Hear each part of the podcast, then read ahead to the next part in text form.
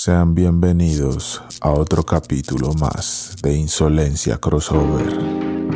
Transmitiéndoles desde Bogotá, Brian Mora, comediante, tullido, vegetariano traidor, junkie del azúcar, Poveda, gordito rehabilitado, trombonista y director, conquistador de señoras, El Calvo, nítido comentarista, curioso holgazán, carnívoro de construir, Haikimon DJ, productor, chimpancé de Metrópolis, The Hitmaker, una espampanante producción de Tribu Comedy y Big House Records. Póngase cómodo, enróllese uno, prepárese para disfrutar mientras hace el oficio.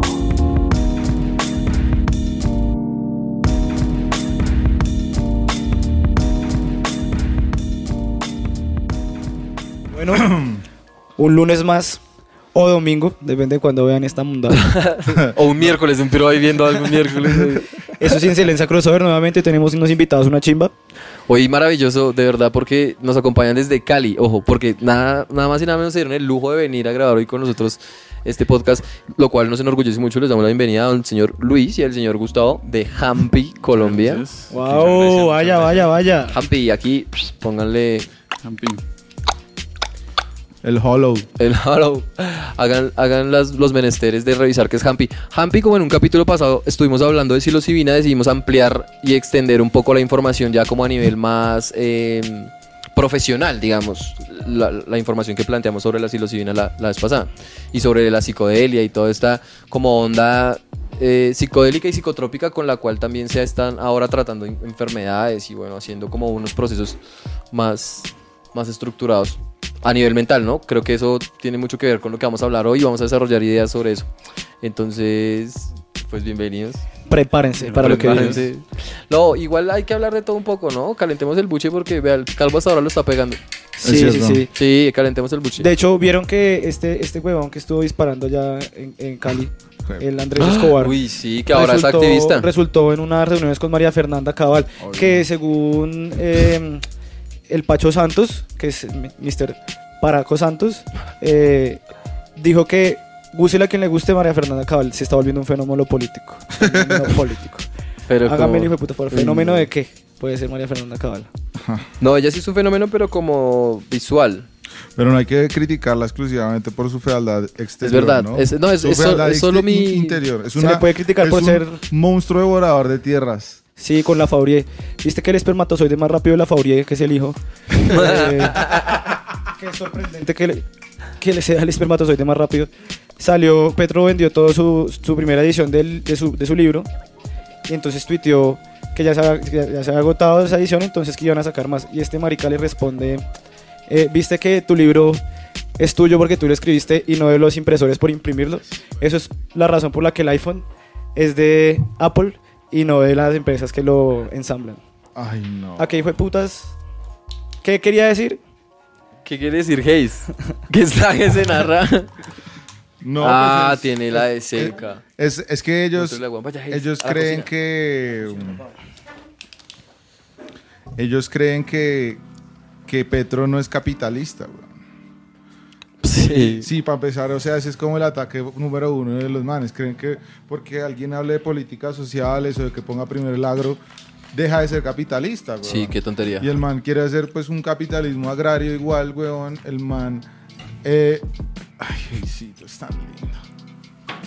Es porque no está el papá. Es Sí, que hoy no está. Haikimon, eh, está maluquito del estómago. Un saludo para Haiki, Haiki, te queremos, buena te energía. extrañamos. Se le descongeló la nevera. Esto no suena a nada sin ti. Sí, perdimos un poco de, de flow y de ritmo. Hagamos como si estuviéramos escuchando música, y porque igual le vamos a poner música. no, pero mm, entonces, eh, ¿qué estábamos hablando? De, Del agro y que no. Ah, bueno, sí, que, que, Petro. que ellos dicen que, que- que Petro, por ejemplo, por hablar de políticas públicas o de políticas eh, sociales, pues tiene que ser un muerto de hambre o uno puede hacer un negocio como sacar O deberían dar en libro. alpargatas o quién sabe. Eso es culpa de Pepe Mujica. Puso un mal ejemplo. es que la dejó muy alta. Desde desprendido. Muy, baja, más bien. no, o sea, pero el man. eh, pues esos argumentos son estúpidos, ¿sí? Porque es que eh, y por eso es que les da tanto miedo y por eso siempre en campaña tratan de y terminan de copiar incluso las propuestas que tiene Petro. Muchas se las terminan hasta cogiendo para ser elegidos, como diciendo yo voy a hacer lo que él dijo, pero mejor. O, o así, pero no tan así. Y después no hacen ni mierda. Y después se queda demostrado que, que el que tenía razón era el pobre Peter ahí con sus aguacates. Imagínense donde estuviéramos haciendo aguacates. Ahorita en vez de estar preocupados por Pero, petróleo. pero mira que a mí me asusta eso, esa- esas afirmaciones de Pacho Santos sobre María Fernanda Cabal me asustan porque si hasta hace cinco años, un año, ocho meses antes de las elecciones pasadas, no sabía nadie quién era el gordazo de este Iván Duque. Y aún así ganó. Bueno, María Fernanda Cabal sí es un personaje público. ¿Y qué opinan ustedes? ¿Creen que puede ganar? A mí eso me asusta bastante. Imagínate, imagínate esa mierda. Pues es que depende mucho de la organización social, o sea, de, de lo que pase en las, en las urnas para el siguiente ah, eh, periodo electoral. Si, si se modifican los comportamientos, digamos, de abstinencia eh, política, ¿cómo es que le dicen a esto? El- sí, que cuando la gente no va a votar, la... Sí. Marica, si la gente no, no, no participa, pues es muy difícil, porque aparte ellos tienen el poder mediático, o sea, ellos tienen toda la propaganda mediática. Sí, sí, Eso sí. es lo de menos a la hora 20 porque en las calles siempre ha estado la realidad y la Sí, gente... bueno, sí. Yo creo que desde que ganó Duque eh, realmente había ganado era Petro, marica. Porque la registraduría con esos formatos C14, weón, toda esa chambonada que hicieron, Las weón, fotocopias. las fotocopias, eh, es muy posible que hubiera por lo menos eh, una mano una mano negra ahí que hubiera arreglado eso porque obviamente lo que tú dices, a Duque nadie lo conocía, weón. Una mano negra, una mano firme y un corazón grande. Más bien, yo creo que sí. Y ahorita para lo de las estas elecciones, pues obviamente hay, o sea, puede que pase lo mismo que pasó en Estados Unidos, que es que así se ganen las urnas, los manes digan, no, hay una infiltración del gobierno ruso y nos manipularon las elecciones, entonces vamos a impugnar. Y como tienen todos los entes de control amañados, Sí, sí, nos pueden terminar entabacando a una persona que no es, o embolatando la elección, o simplemente la que hicieron antes, que fue la del apagón, huevón, que simplemente iba ganando uno, hubo un apagón y ganó el otro. Y ya. Igual hay muchas maneras de coacción en una democracia representativa como la de aquí, desde los grupos armados, los narcos. Hay, hay municipios en los que te toca votar por el que diga Sí. el narco o el paraco del pueblo, Sí. porque si no te Por el- meten un siete Yo- balazos culo arriba. Que, de hecho, ¿qué les dice esto de que este man Andrés Escobar esté en estas reuniones? No, y Sí, que ahora sea- que es activista político, o sea, ¿cuál es el activismo que va a generar? ¿Un activismo lleno de armas? ¿Un activismo Sí. donde si hay alguien que no tiene una posición como la que tú tienes, bala? Esa es la política de estos manes y es que es el problema. Siento que toca también cambiar nuestras costumbres, pues que nosotros le alimentamos a esos manes todo el juego, weón, o sea, todo, todo. Tocaría dejar de consumir un montón de cosas que sí consumimos a diario como para cambiar la realidad de verdad. Inclusive la carne, porque la- el consumo de carne que si se la compramos a Fedegan, ahí le estamos dando plata a la campaña de María Fernanda Cabal porque ellos son dueños de. Fedegan. Y si nos ponemos más rigurosos, el azúcar, weón, porque eh, estos manes son del, no son como dueños del emporio del Valle del Cauca, de Los las refinerías de azúcar. No, Reficar es el combustible. Sin cauca, creo que lo Incauca. Incauca, ¿no? O Debí haber los parecido un idiota en todas las ¿no? otras conversaciones. ¿Qué, dicen? ¿Qué, qué opinan ustedes de Andrés Escobar y todo ese rollo que pasó allá en la ciudad de ustedes, mis perros? Uy, mira, ve. Complejo, complejo. ¿No sabe, no responde? Mejor no. No, es, es complejo, es que la situación es compleja porque pues él, él tiene una empresa allá en Cali. Entonces la empresa que él, que él tiene eh, depende de varias personas y esa gente, hasta ellos se quedaron callados, no sabían ni qué decir, ni qué hacer, no supieron en ese momento tan efusivo. Esa gente no sabía qué hacer porque una comenzaron a decir, no, esta trabaja en esa empresa, la dirección así, eh, es esta, esta. Entonces comenzaron a generar más violencia. En vez de decir, no, eh, Andrés Escobar el que tiene la culpa, o fue el que hizo la cagada, pero ¿qué tiene que ver los trabajadores de su empresa? Entonces comenzaron a publicar en Twitter las direcciones, los números de los de la gente que trabaja en esa exponerlos. empresa. ¿Y les pasó algo? Pues mm, afortunadamente no. Algo Eso más feo es- que trabajar con ese pirón, ¿no? Pero Sí, Publicaron las direcciones y los datos de la gente al mejor estilo de Uribe, tomando Sí, ya sepam con antioqueño. sí, exacto. Todo loco. Él Sí, lo que- hizo una vez, ¿no? Eso era lo que decía, eso era lo que, una de las cosas que salió en los audios del Ñene en su momento, que "Ey, no joda. A Duque no le gusta que Uribe vaya al palacio porque se pone a echar diazepam con antioqueño. y entonces empieza a publicar cule cosas raras en Twitter y tal, y todo a quitarle el teléfono. Y le bloquean la cuenta. Viste que hasta se le subió una foto de una pandereta al. O sea, subió una foto de unos documentos. Es que el weón ya debe estar senil. O sea, pongámonos a Sí, pensar. un screenshot de una conversación y había una mano de la que hoy es presen- rep- eh, la presidenta del, De la cámara. Puta, sí. la presidencia, la presidenta de la cámara que a, a propósito metió unas fotos todas sexys con, Y la un re- es- con es una guapa. pistola gigante, huevón, con una esmiran hueso así gigante, huevón. Presuntamente ella la, la reconocieron por un dedo que estaba dentro de su chocha en la Sí. foto que subió Uribe. Y que Oh, dos días pero qué antes- buena cámara para tomarle el dedo No, pues, dentro de la chocha. No, no, obviamente era un close-up, pero entonces la delató fue el esmalte de uñas, weón. Porque dos días antes había habido una reunión. ¿Era en el color suripanta? Y el marica tenía, la, la, la, la vieja tenía como rosa perra. ¿no? Sí, sí, sí. Sí. Más, gracias, Maslow. Algunos de esos lindos colores de más, weón. Sí. Entonces, sí, esa, esa estuvo grave. Pero esa modela, pero Entonces tú dices que, que la violencia en Cali está muy, muy densa y que es válido que la gente salga a dispararle a los demás o que es necesario estar armado de todas maneras o, o qué, qué dices tú? No, no, no. Tú La, solución no, no son las armas. Para nada, la solución no, no, no son las armas. Y claro que no, la cagó el resto y a salir ahí a dar balas junto a la policía. O sea, Dirigiendo a la policía. Exacto, como si fuera un, un, un campo de tiro al blanco, no. Paila. Muy, muy paila, la verdad. Entonces, bien complicada la, la situación cuando ya permiten que hagan eso. Es feo, es feo. Y que precisamente no son conscientes de toda la gente que perjudican. Porque pues tú estás hablando también de toda la gente que trabaja en la empresa que no tiene Exacto, la culpa, ¿no? O que no es culpable de lo que el man hace. Pues. Terminan Mucha pagando gente los ni, platos si- rotos. ni siquiera ellos saben hasta dónde puede llegar a pagar los platos rotos gente que están a su alrededor indirectamente. Entonces estuvo muy complicada esa situación. Total. Bueno, hay otras, por ejemplo, vieron, vieron esta, esta mujer que es la, iba, iba a ser la primera paciente sin una enfermedad terminal en a practicarse la eutanasia. Ay, que le cancelaron la eutanasia, canceló. huevón. Que porque la vieron muy alentadita en televisión. Pero es que también es muy lámpara decir, va, me les muero. O sea, pongámonos serios, Sí, como va. que. Pero sí, o sea, a mí, a mí no sí, me parece celebrando, mal. sí, estaba No sé. ¿no? Ay, yo entiendo la puerta que se abre ahí porque digamos que hay muchas familias con sus viejos que se quieren deshacer de ellos. Y no, marica, es una triste realidad, weón. Y pueden decir como entre todos, como, bueno, este viejo ya no está sabiendo decidir muy bien. Y está decirle, como pa, no medio se quiere loco". practicar una eutanasia. Matémoslo, weón. y Papi, mande- ¿quiere galletas y eutanasia? No sé, a mí lo de la eutanasia me parece igual como bien un, Es un tema- nuevo concepto para mí. O sea, yo en serio no, no sé, es como un suicidio likes, ¿me Sí, eso Es entiendes? un suicidio asistido. Es un suicidio asistido. Por eso, entonces, que te pues, entonces que dejen que la gente se bote los hijueputas puentes. Cada uno ¿Por qué mirará no cómo te se botas de un mata. puente y, Y te tiras un montón de cosas ahí, el tráfico, weón. Pueden matar a alguien. eh, Las No hay vías que, no hay tienen que botarse el puente porque se, se cambia el tráfico. Se, se La generan- libertad de la movilización, de la movilidad. vos- O sea, es más importante el espacio público que el problema psicológico del que se decidió tirar. no, no, no, es que vení. Digamos allá en Cali. Allá en, en, en Cali hay un, un hospital, pues el hospital universitario. Ajá.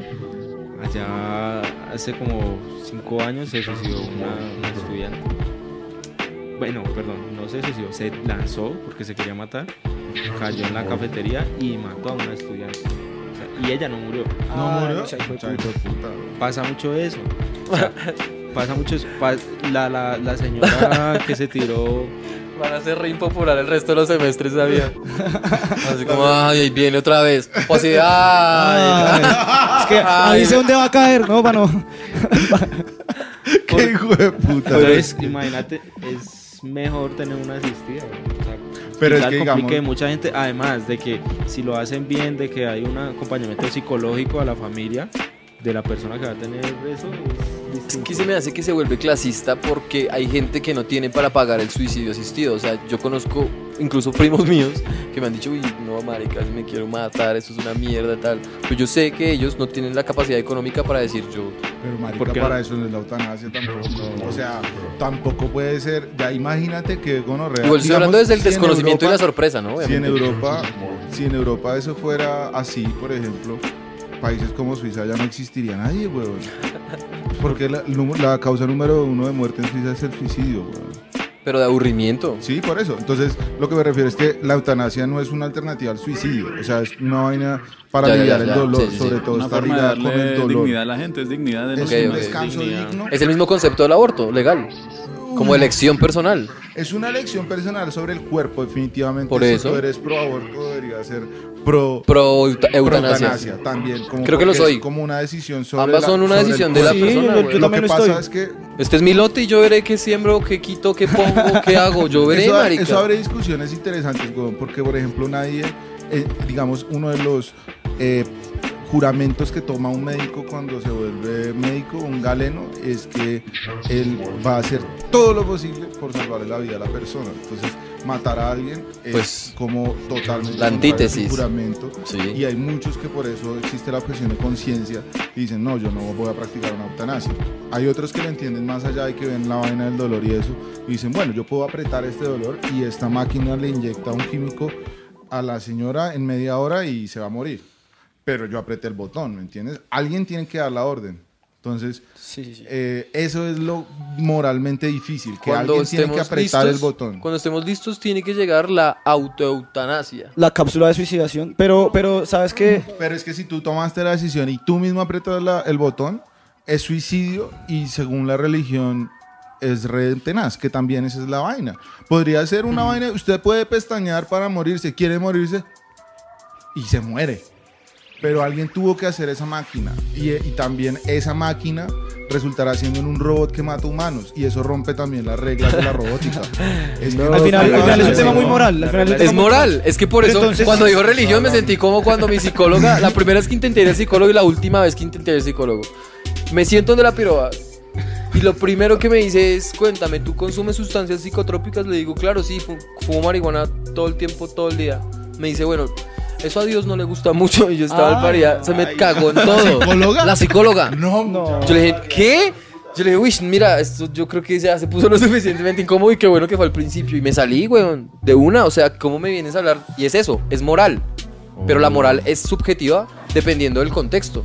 Tú- Como psicólogo te va a hablar de... Entonces es inmoral de parte del hijo de la señora de la eutanasia que la cancelaron decir que su mamá estaba feliz porque se iba a morir el 10.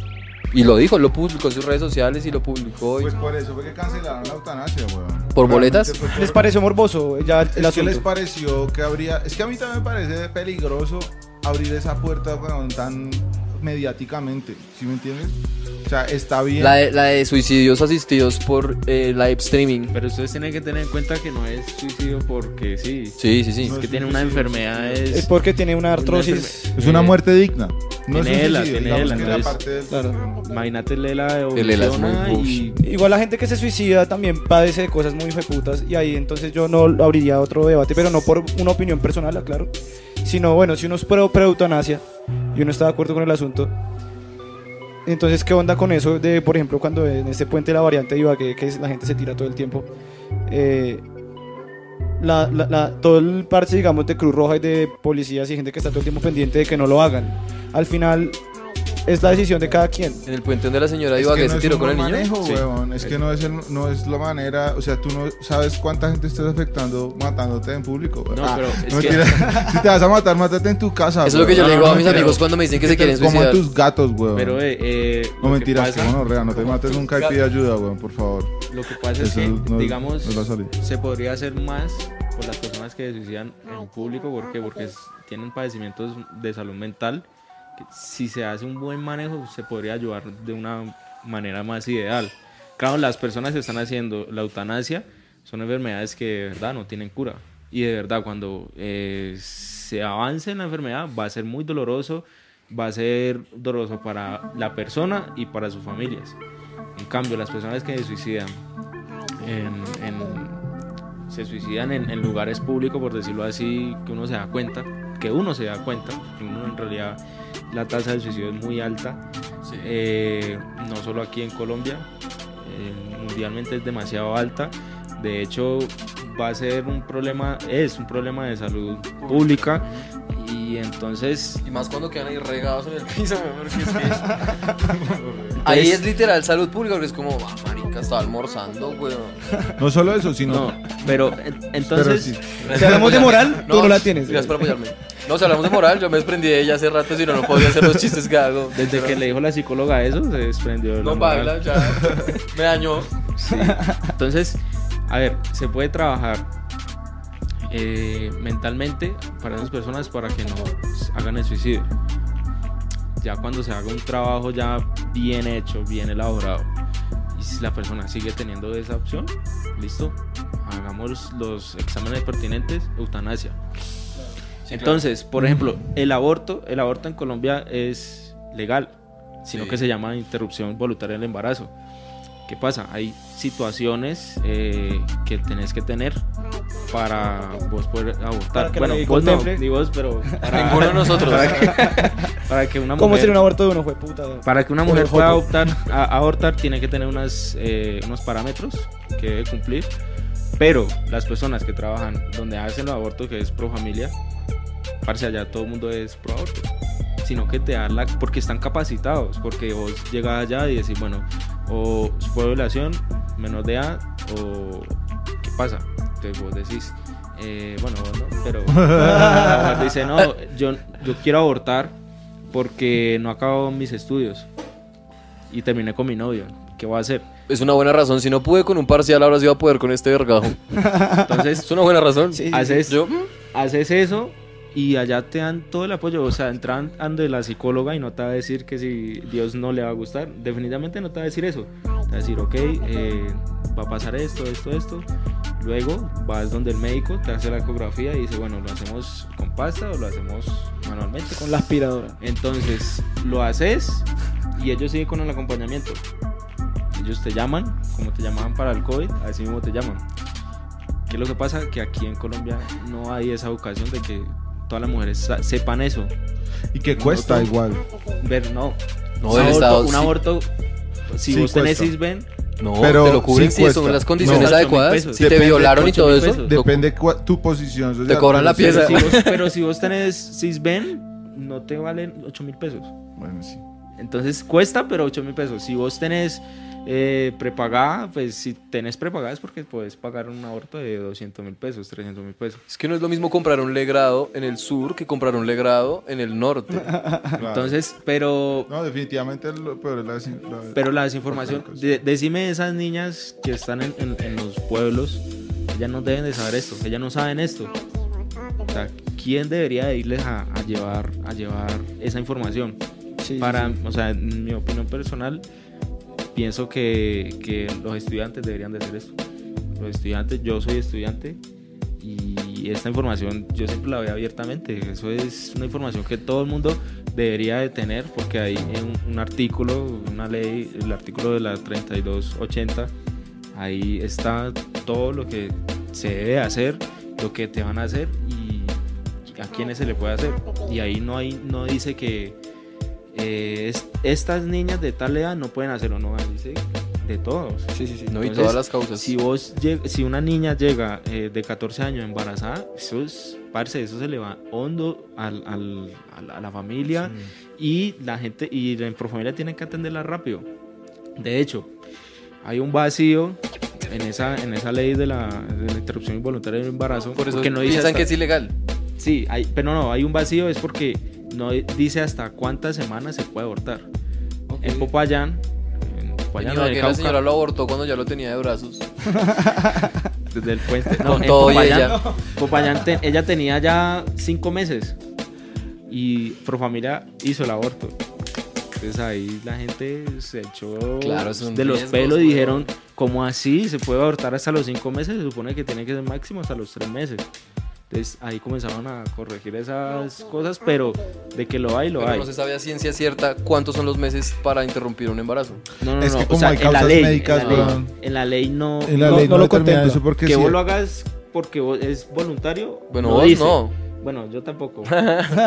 Pero si que diga, no, es que usted como madre hasta esta edad no puede abortar, no, ahí no dice.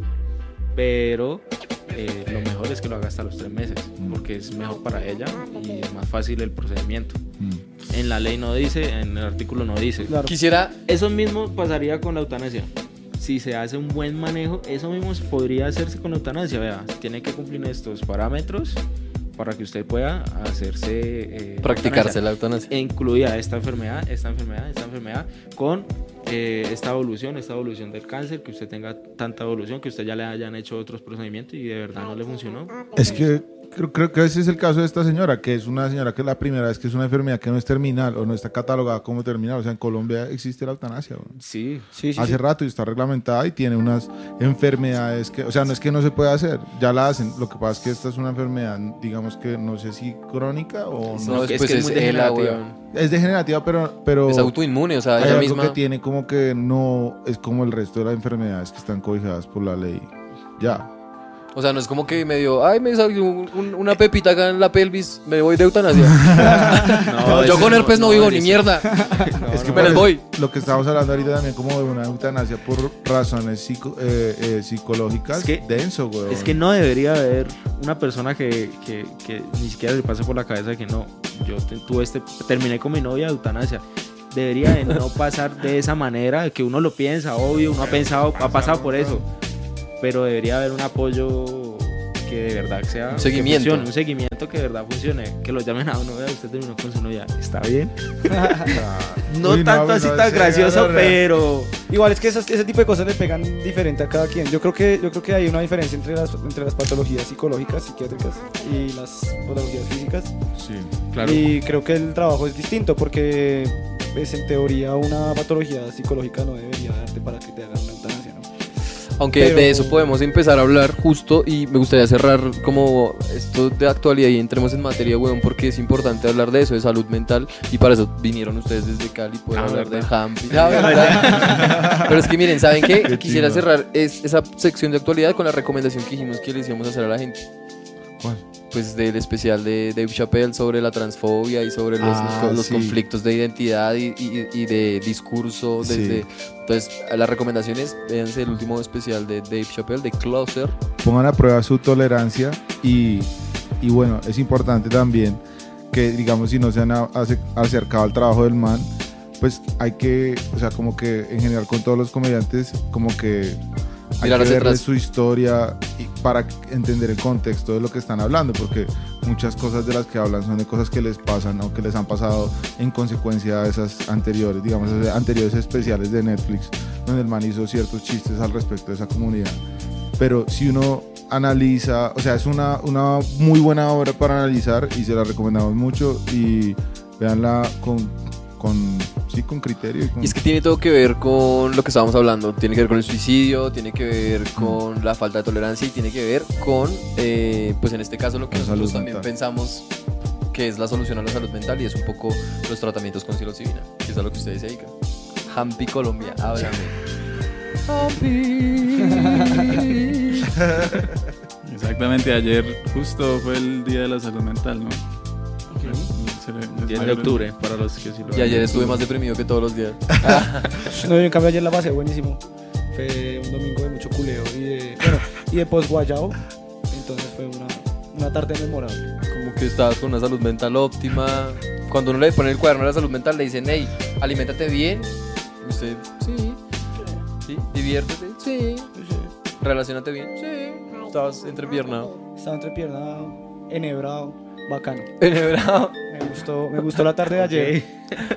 Muy bien, no, buen pues fin sí. de semana. Mis últimos fines de semana han sido bastante agradables, la verdad. Han sido... Ah, ¿Tenés fotos? Pero tienen un precio, papi. Avísame que vas a hacer otro fin de semana. La pasas muy rico los pinchos, ¿Qué, da- Invítame. qué datos hay sobre la salud mental? O sea, que sean relevantes. Pues actualmente estamos en dos pandemias, la del COVID-19 y estamos en la pandemia de la depresión y en la ansiedad que, que va, va, va subiendo. Para el 2030 dice la OMS en sus cifras que la mayor causa de discapacidad va a ser la, la misma depresión y la misma ansiedad. Entonces estamos como... La de bobitos y loquitos por ahí. Es que la- es la enfermedad del siglo. La enfermedad Exactamente, y ahora, y ahora con el encierro que nos dio el COVID, pues se- esos índices incrementaron. qué locura. ¿Y esa qué- y- y podríamos definir, digamos, qué son esas dos cosas, o sea, como ahondar un poco más en ese concepto de la depresión y la ansiedad, como qué significa. Claro. Son desbalances químicos, tengo entendido. Tiene que ver mucho con la Son desequilibrios del cerebro, de los químicos del cerebro, De la serotonina, la oxitocina. Sí, del balance que hay entre tus hormonas. Tú sabes que están las hormonas que, que se supone que son las hormonas de la felicidad, la dopamina. Básicamente la, la serotonina. Y hay otras que son las, las que hacen parte de las situaciones de estrés, que es el cortisol, bueno, ese tipo de cosas. Y, eso se supone que tiene que tener un balance. Obviamente uno no puede estar con la dopamina al- al 100 todo el tiempo cagado la risa y En contento. sería O se a lo puede, que sea. pero exacto, es, periquero. Positivo para Pérez. Pero tampoco puedes estar con el cortisol elevado todo el tiempo porque significa que estás... Mucho estrés o te causa desbalance en todos los otros sistemas. Tiene que haber siempre un equilibrio en los químicos cerebrales, esa es la verdad. Sí, pues ahí está lo que siempre uno trata, ¿no? Un equilibrio en la vida. Entonces, ¿sí? Hablarle al micrófono. Ah, ok, ok, sí. Eh, lo que uno trata que es eh, darle un equilibrio a la vida. La psilocibina ayuda es a esto, a que nuestro cerebro tenga, tenga un equilibrio óptimo, de que no tenga más de algo ni menos de, de algo, más de dopamina, menos de dopamina, más de serotonina, no. Que ayuda a la, la, la psilocibina es que sea un equilibrio entre todas estas sustancias. Em, esto ha ayudado de que las personas cuando, las personas que tienen estrés, ansiedad o depresión, sus pensamientos estén ideal que estén muy centrados en, en sus ideas. O sea, porque una persona es sufre de ansiedad cuando piensa de todo, de todo al mismo tiempo, tiene muchas ideas, tiene eh, muchas cosas que hacer, pero eso mismo de pensar todo a la misma vez no lo deja ejecutar ninguna de sus, de sus cosas. Entonces, vos puedes tener muchas ideas buenas, pero no, no tenés como el, el orden de hacerlas. La microsis ayudan a esto. La, la, la psilocibina ayuda a esto. A que vos puedas eh, tener todo lo que vos en tu mente eh, está, pero lo centras. Sabes de que vos tenés a, a las 11 tenés que ir a trabajar, eh, a las 12 debes de almorzar, no puedes seguir derecho trabajando, ¿no? Debes almorzar a las 12 y otra vez a las 2 seguir trabajando.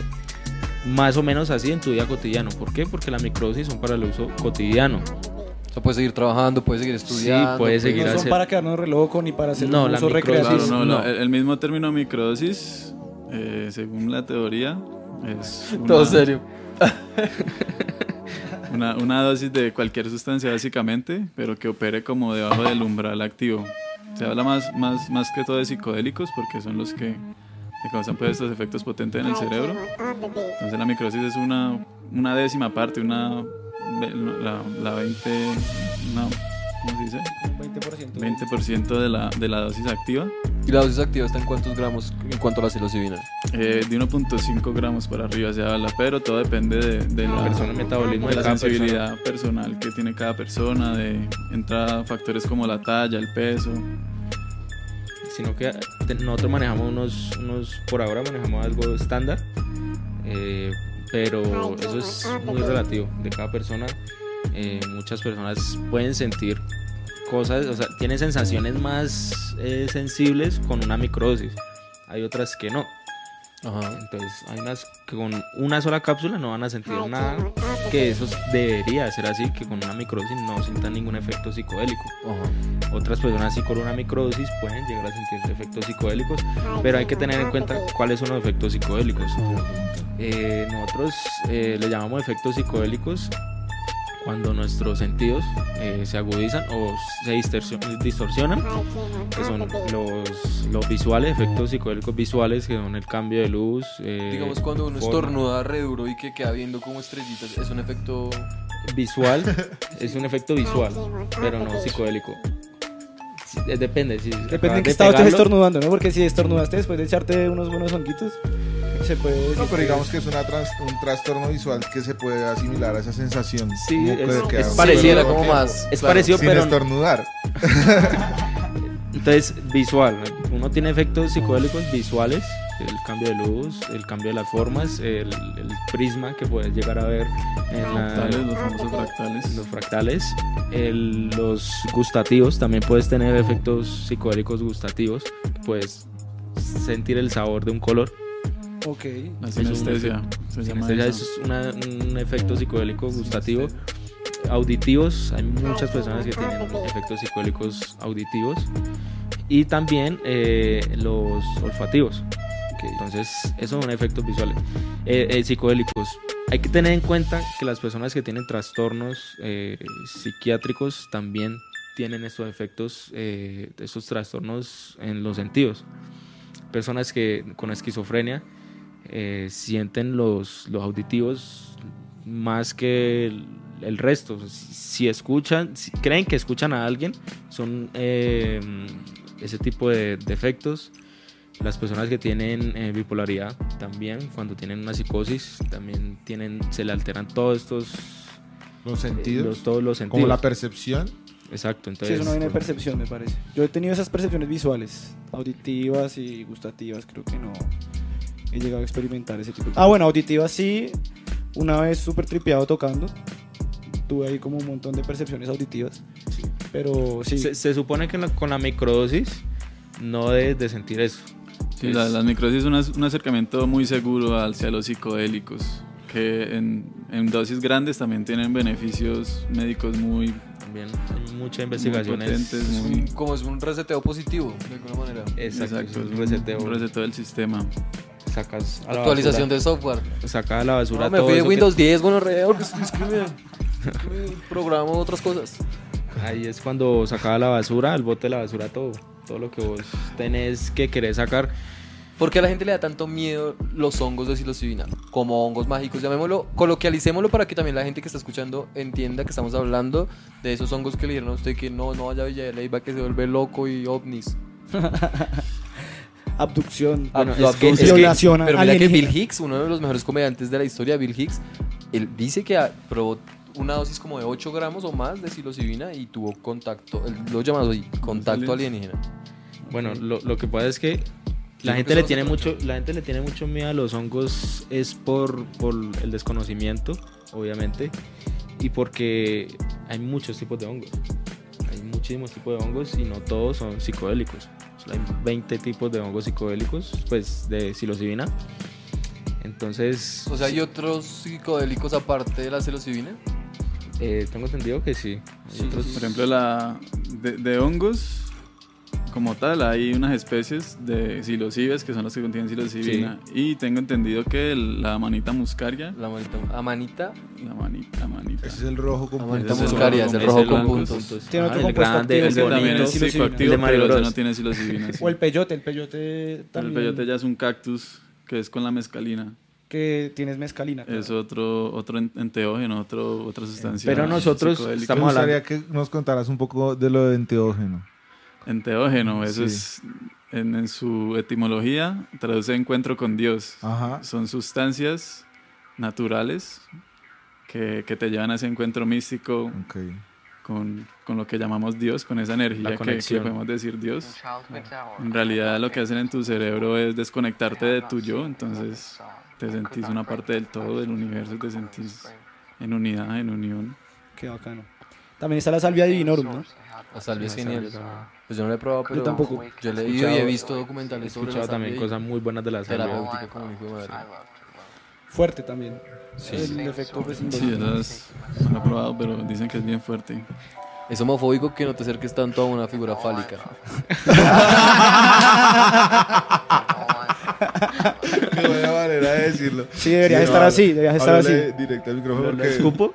No, Masajea, lo tocar un poquito. le- es que se, cuando haces así, queda la voz.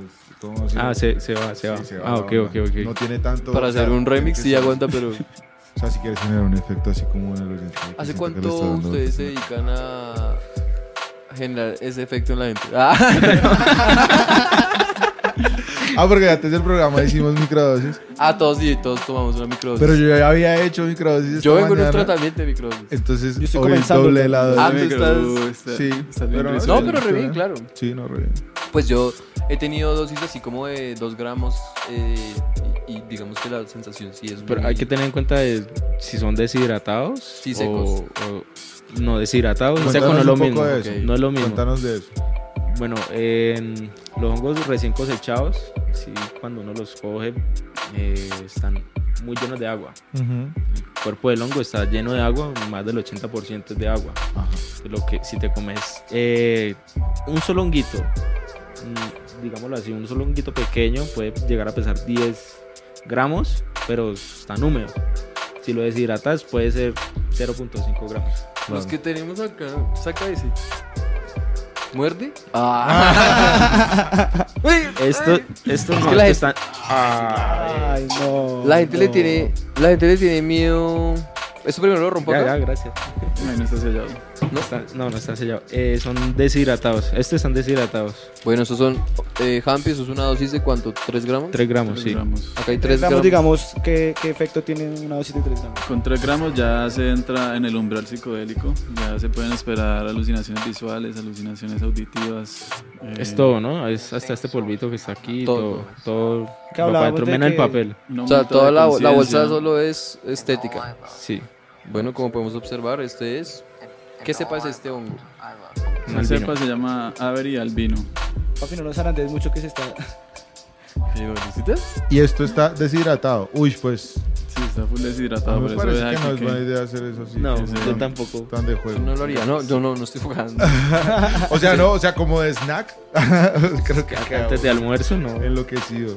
Sí, eh, nosotros también tenemos todas las, las indicaciones, lo más ideal para, para hacer este proceso. Nosotros tenemos los folletos informativos en, en- en la página. Pero bueno, ¿y tú qué recomiendas? Como, digamos, una, una cantidad como esta, ¿cómo la consumirías? O sea, ¿Y yo, para cuántas personas está No. recomendada? esta, esta es para una sola persona. Yo la consumo eh, con el estómago vacío. Pero cuando digo estómago vacío es dos horas antes, tres horas antes no haber comido nada. Ah, Yo Pero preparo... si uno ayuna, digamos, incrementa el. Sí, La incre- pinta, digamos. Incrementa ¿Qué la pasa si, por intensidad ejemplo, te, te echas la microdosis después del desayuno? No, no, no, no pasa nada. O sea, no pasa nada así como... Antes- Peligroso. No, no, es que no es peligroso. Es que la, la microdosis en su mismo nombre es una, Es que una la- micro, es como muy te digo- pequeña. Y la micro ideal es la que no se siente. Esa es la micro ideal. Si vos la sentís ya con cositas más fuertes, es es micro. porque ya no es tan micro, por decirlo ya, así. ya entraste ¿Y en- qué recomiendan ustedes? La próxima vez reducir la dosis. Es, Pues en para primera medida, tomársela en ayunas para probar tu sensibilidad. a la Eso es lo que siempre hacemos, sí. Primero, en, antes de, de desayunar temprano, la prueba, decimos la primera es muy importante para así saber cómo vamos a, a evolucionar para la siguiente, si te decimos antes del desayuno, con el desayuno o después del desayuno. Entonces, esa es la primera recomendación que hacemos. Claro, porque digamos en mi caso que estoy comenzando con el tratamiento con la microdosis, mi primera microdosis que fue el viernes, fue en ayunas y si alcancé a sentir un poquito así como enchuspadita la piel y como que la- Sensibilidad. es- no, la gente se eriza, la gente se- algo que me han dicho muchísimo es la empatía con las mascotas. La gente come microdosis, toma la microdosis y siente una empatía grandísima por, por sus mascotas, por la naturaleza. O sea, no, cambia, no. En la costa no es lo mismo. Hay una. hay Qué una- piro. No, o sea, es- esperen porque ustedes están concluyendo cosas que yo todavía no he dicho, aunque las esté pensando. Déjenme organizar las ideas. No, no decir- lo digas mejor. Sí, no, sí, es que hay, que hay que decirlo porque después se malinterpreta y es que no te es pases de- de empático. No, pues empatía es amor, de- del amor verdadero, el amor Claro, pero puro. si digamos un costeño. Ah, ya te se ibas a decir ama- que de pronto si una microdosis en la costa termina en mamá de burra. Yo decía eso. No, uy, no, no, no. Uy, no, no, no, no, dice, Dios no quiera. Pero si se aman, No, es que el, el amor no es solo sexual. El Eso amor sí. No es solo sexual. Es de más, hecho, lo creo sexual que no va es sexual. aparte del Ajá, amor. Sí, creo que es un- una conclusión, pero no es sexual el amor. O sea, si no, uno tendría sexo con los papás, los amigos, las mascotas. Por eso estamos haciendo la excepción. Sí, cambiamos de tema. No, es mentira. Todo incómodo. sí, sí. es- es- ¿Pero te recuerda algo? no, no, no, sino que es. ya no, va a continuar. Es, es Esos solo temas amor. incestuosos- Es, es que es solo amor. Vos tomas una microdosis y solo sentís amor. Sí. Amor propio, amor, amor por el, tu alrededor, por tu entorno. Eso y eso es lo que mucha gente. Sí, sí, y eso es lo que mucha gente no, no, no puede sentir cuando tiene ansiedad, depresión, cuando está estresado. No siente las cosas buenas que tiene en, en su entorno. Y no es porque sea malagradecido, como mucha gente puede decir, porque eso es lo que uno escucha todo el tiempo, sino porque su, su cerebro no, no le da la sustancia que necesita para que él se sienta a gu- gusto donde está, con amor, que se sienta acogido. Entonces, eso es lo que mucha gente siente, pero no, no puede decir porque el papá, la mamá, con quien viva le va a decir, no, es ganas de joder suya. Eso no viene de ahora apenas que no tengamos esa empatía con las personas que tienen trastornos de salud mental. Eso no viene de ahora. Eso viene desde, desde, desde siglos. En la medicina eh, siempre pensaba que no, que la persona que tiene esquizofrenia es porque le metió un demonio. Vamos a amarrarlo y vamos a darle látigo. Choques eléctricos. No, antes, antes de los choques eléctricos, no más después de la Segunda Guerra Mundial en 1950, que ahí sí comenzaban a experimentar, pero lo de los, las enfermedades mentales antes eran tratadas como demoníacas, entonces, Exorcismos en vez de tratamientos. o castigos divinos, porque sí, porque usted no le hizo, no le hizo el mandado a mamá, vino un demonio y se le metió, entonces usted volvió loco. Eso está en la Biblia, hasta en la Biblia está, en el libro de Daniel, eh, habla sobre el, el- el tipo, se me fue el nombre, que es un nombre larguísimo. Yo no sabía que había un libro que se llamaba El libro de Daniel. Sí, eh, en el libro de Daniel El libro de Brian. ¿Hay uno de allá? escribílo, güey. Entonces ahí decía que desde ahí se comienza a hablar desde, el- desde los castigos divinos y son interpretados como eh, enfermedades mentales. Entonces que él no hizo algo que Dios quería, entonces por lo volvió mm, una persona totalmente eh, desubicada porque él era muy avariento. Entonces que él era avariento, entonces Dios lo castigó y, y se volvió loco y comenzó a divagar y Después Dios, por su misericordia, le quitó esa enfermedad y ya estaba normal. Así habla ahí. Entonces, yéndonos desde ahí y en la historia, hemos visto de que, eh, digamos, eh, lo raro lo volvemos mal. O sea, lo raro ya comenzamos a catalogarlo como mal, como demoníaco. Entonces, las mujeres que tenían pócimas eh, ancestrales y curaban a la gente, ya eran brujas, quemémoslas. O las escalas, hay una escala en, en los modos griegos de- en la música que se llama escala, el modo locrio, y la iglesia lo prohibió por muchos siglos porque consideraban que eran sonoridades que incitaban a malos pensamientos y tenían que ver con el demonio. Entonces, Entonces, Carol G es de ese entonces. Entonces, entonces, imagínate, desde ese entonces ya se ve catalogado la enfermedad mental mal.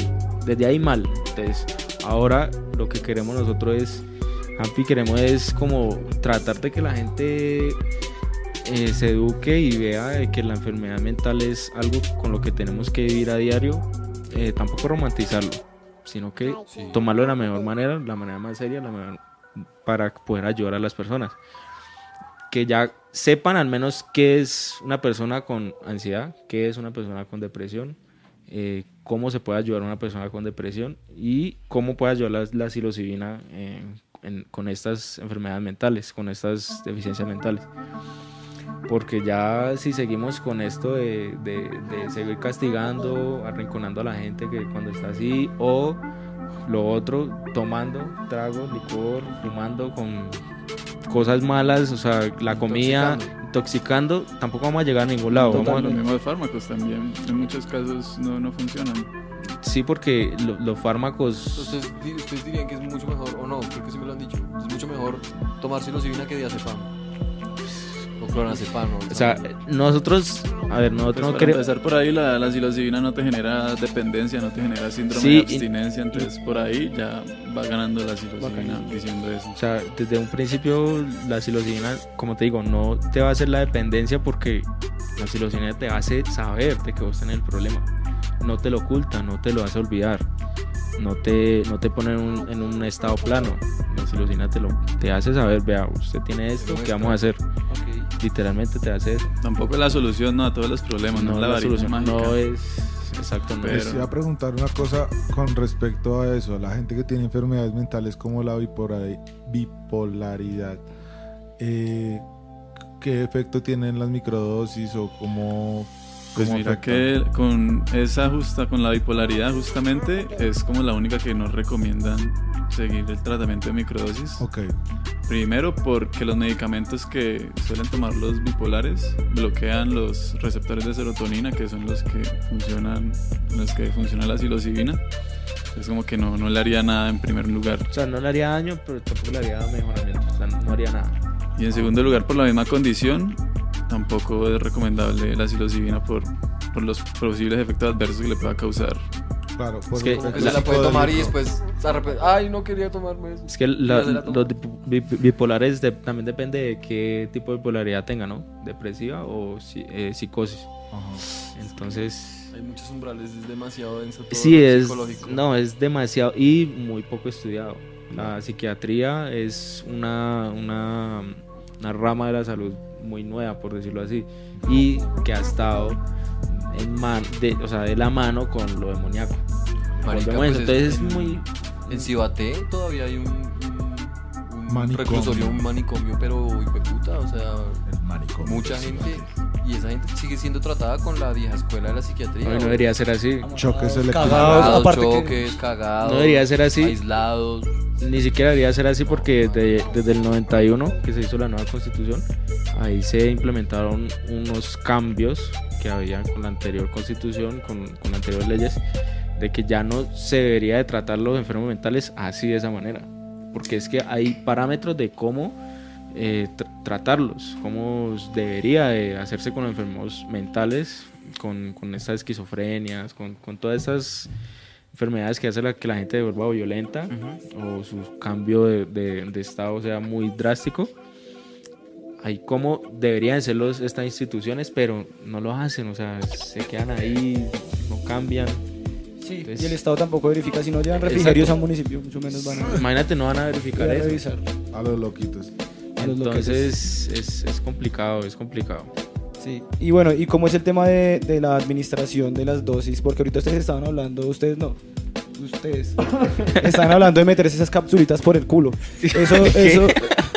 A ver, Sí, a ver. yo lo dije, hay que espero la que cara, no haya pero es sido que- esa. No, es que es con no origen en esa científico. conversación. O sea, es Sí, con, ya, que ya sabemos que a ti no te hay gusta un meter cosas en el fundamento, hay un fundamento científico detrás, o ni siquiera científico, biológico. película. Y es, no, es la cantidad de neurotransmisores y de, de receptores que tiene El chiquito. las partes, como, las partes como el ano, porque no es solo el chiquito. Por eso la gente se pone el trip en el ojo o el trip debajo de la lengua. O en el ojo de la, o en también. el ojo de la mondada también, también Bueno, es una. Eso Yo- dicen, en el escroto del pene también. Entonces, es- eso es lo que estamos hablando, no solo metérsela por el culo porque sí, o sea, solo meterse cosas ya sin justificación. ¿no? Yo estaba preguntando, estaba, hablando de meterse cosas por el culo, estaba pensando en, en la ley, en cómo es el, el Ah, no, es mi asunto de culo lo- y yo la veré- ah. con la ley. Cada quien puede hacer de su culo candelabro. La marca y cómo han manejado ese tema, porque digamos, mi pregunta también es, ¿es en, en Colombia la psilocibina una sustancia controlada o, o qué onda? Pues la psilocibina aún está como en una zona gris de la ley. Ok. Se encuentran documentos que dicen que en su estado natural de hongo es, es permitido, ok. pero también se encuentran documentos que dice que Colombia se ajusta a la lista de sustancias prohibidas de Estados Unidos y en esa lista la psilocibina está de primerita, Sí. la más prohibida junto a la, a la marihuana, la, la heroína y otros Hasta, donde- hasta en este momento donde está haciendo este capítulo, usted puede andar con hongos así en la calle. Ah, ok, ok. Hasta. No, ¿Qué- la ley no qué- te ¿y dice ¿Qué pasa nada. cuando ya, cuando ya están pulverizados y hechos cápsulas? No, No, ahí no cambia nada. La- lo ilegal es cuando se sintetiza, o sea, se le hace un proceso Como químico. LSD, como la, el trip o las gotas de LSD. o se le combina a otra cosa, ahí ya Ah, sería. Ah, es que hay coctelillos. Hay coctelillos psicodélicos con psilocibina. Sí. Sí. Sí, Sí. no, acá Ah, sorprendido. ¿Cuáles? Por No, favor. pero no los hace. Ah. Es ilegal. ¿Con quién, con quién hay que brindar? Ah, modo hipster. así, el cóctel. No, porque es que uno también, quizás, digamos, a mí la psilocibina con cannabis me pega genial. Pero, Pero no a todo el mundo lo- le pasa eso. No a todo el mundo. Es lo ideal, o sea, lo ideal de las, de Y, las bueno, y drogas. que yo no me estoy tratando nada grave, o sea, nada así como... No, pero es que lo ideal. Es que, ja. Ah, es que no, no. Ah, bueno, la Lo- pata. lo ideal de, los, de las drogas eh, psicoactivas es que se hagan por aparte. Como combinar ron con aguardiente es feo. Ah. Combinar Ah, un sí, plon sí, con, con una microdosis puede que un día te, te vaya bien, pero después no sabes, no sabes si te va a ir tan bien como ese día. O sea, es, es mejor sentir las sustancias por de aparte. Vos sentir de que el hongo que te hace eh, en estado solo el hongo, después a los 15 días mirar qué te hace el LSD. mira, es mejor esa educación y hacerlo con conciencia, hacerlo de, de por qué lo estoy haciendo. No hacerlo por hacer, ni me Un voy consejo que no hemos seguido, me parece. Yo no lo sigo, cierto. Pues en, yo no cua- lo en sigo. cu- en cuanto a mezclarlo con otras sustancias, no, porque pues digamos que nosotros fumamos marihuana todos los días. Yo no.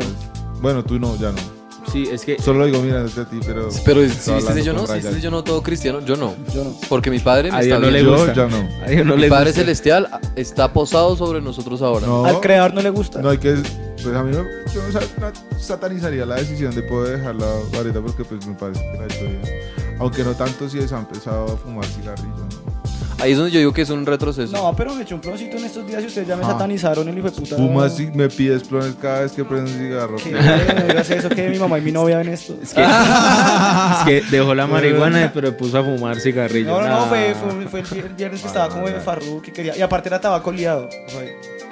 Ah, no no, hay diferencia, son hábitos de consumo. Es que creo que también eso hace la psilocibina en la cabeza, ¿no? Regula los hábitos. Sí, el- el- Te dan más ganas, te dan más ganas de comer fruta, te dan más ganas de tomar agua, te dan más ganas de tomar el sol. de cuidarte más. Te dan como más Eso. ganas de estrenar tenis, de dejarte el pelo suelto. De bañarte, ¿no? No, no, tampoco está allá. No. Porque no, el baño está so- sobrevaloradísimo, güey. Yo soy tipo francés, yo no gasto tanta agua, es, es eco-friendly. Es- Sí, no es sucio, es eco-friendly. Aparte que uno se tiene que bañar, es para hacer el amor, de resto ya se quita sal. Y depende de cómo hagas el amor, que te puedes limpiar el huevo o puedes hacerte el lavado rectal. Se han visto que hay. Eso se llama enemas, enemas. eh, Enema, sí. Para lavar el jopo para que, para que no salga con, Con con, con garriola. o con cabalón. Uy, ¿A ustedes les gusta sucio eso, no? no, No, no, solo que tenemos una colección de palabras que, ¿cómo le dicen? en sí, Parceros, sí, sí, ¿cómo sí. le dicen en Cali? Perfecta manera para cerrar esta mierda, güey. A los pedazos de mierda que se quedan con papel enredados en los pelos del culo. ¿Qué putas? En Cali no tienen pelos en el culo. Oiga, mire, vea. Rota esa mierda ¿No para le que tienen nombre a vea. eso? No, eso no le tenemos nombre todavía. O ustedes no se lo O ustedes son no muy fresas. tampoco. No, No. parceros caleños Cali, que este programa. Sí, bien. ¿Cómo, se- cómo le dicen? Acá Pues- le decimos cocliche, garriola. Hemos encontrado esas. Cocliche, garriola, cabalongas y tarzanes. Yo les digo dreadlocks del culo.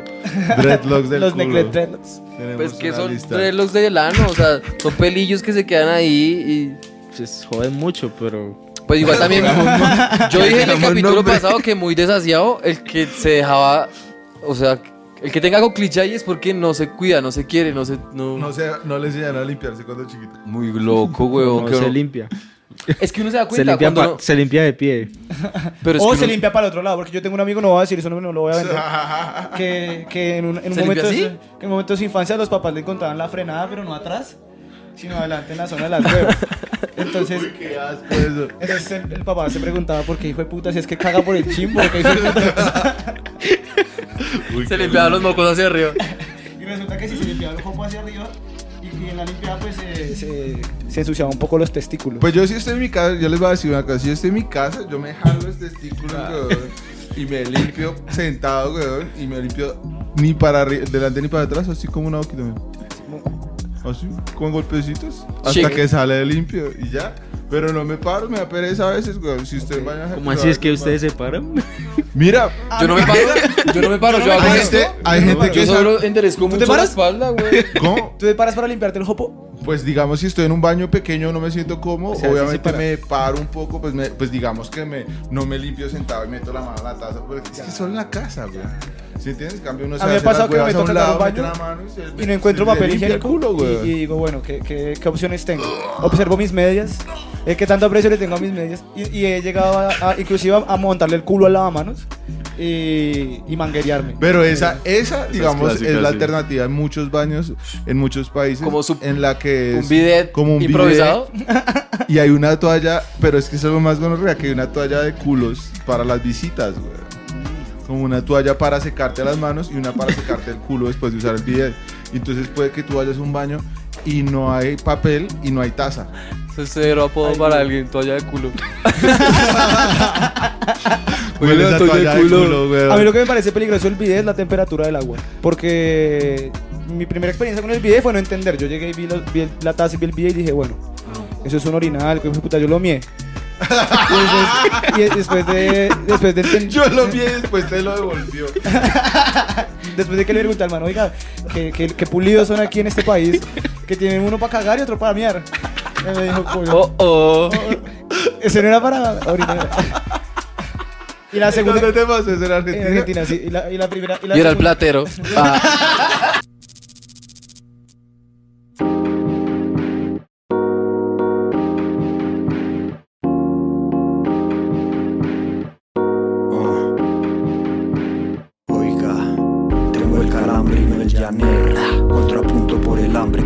después del mañanero. Cocinando el suelo. Crema y nata en tu pocillo, sobre el plato pongo el cuero. Y tengo ganas de azúcar con tinto, tinta por todo el cuerpo aunque duela tanto. Una katana que intenta enseñarme a bailar tango y que el tiempo vuelva a correr normal, despacio. Y cuídame pero no me castigues tanto, que tengo el dough, chiquimón está al mando. Se cocina frío, jugo de limón, ácido y sabroso, haciendo puro ceviche rolo.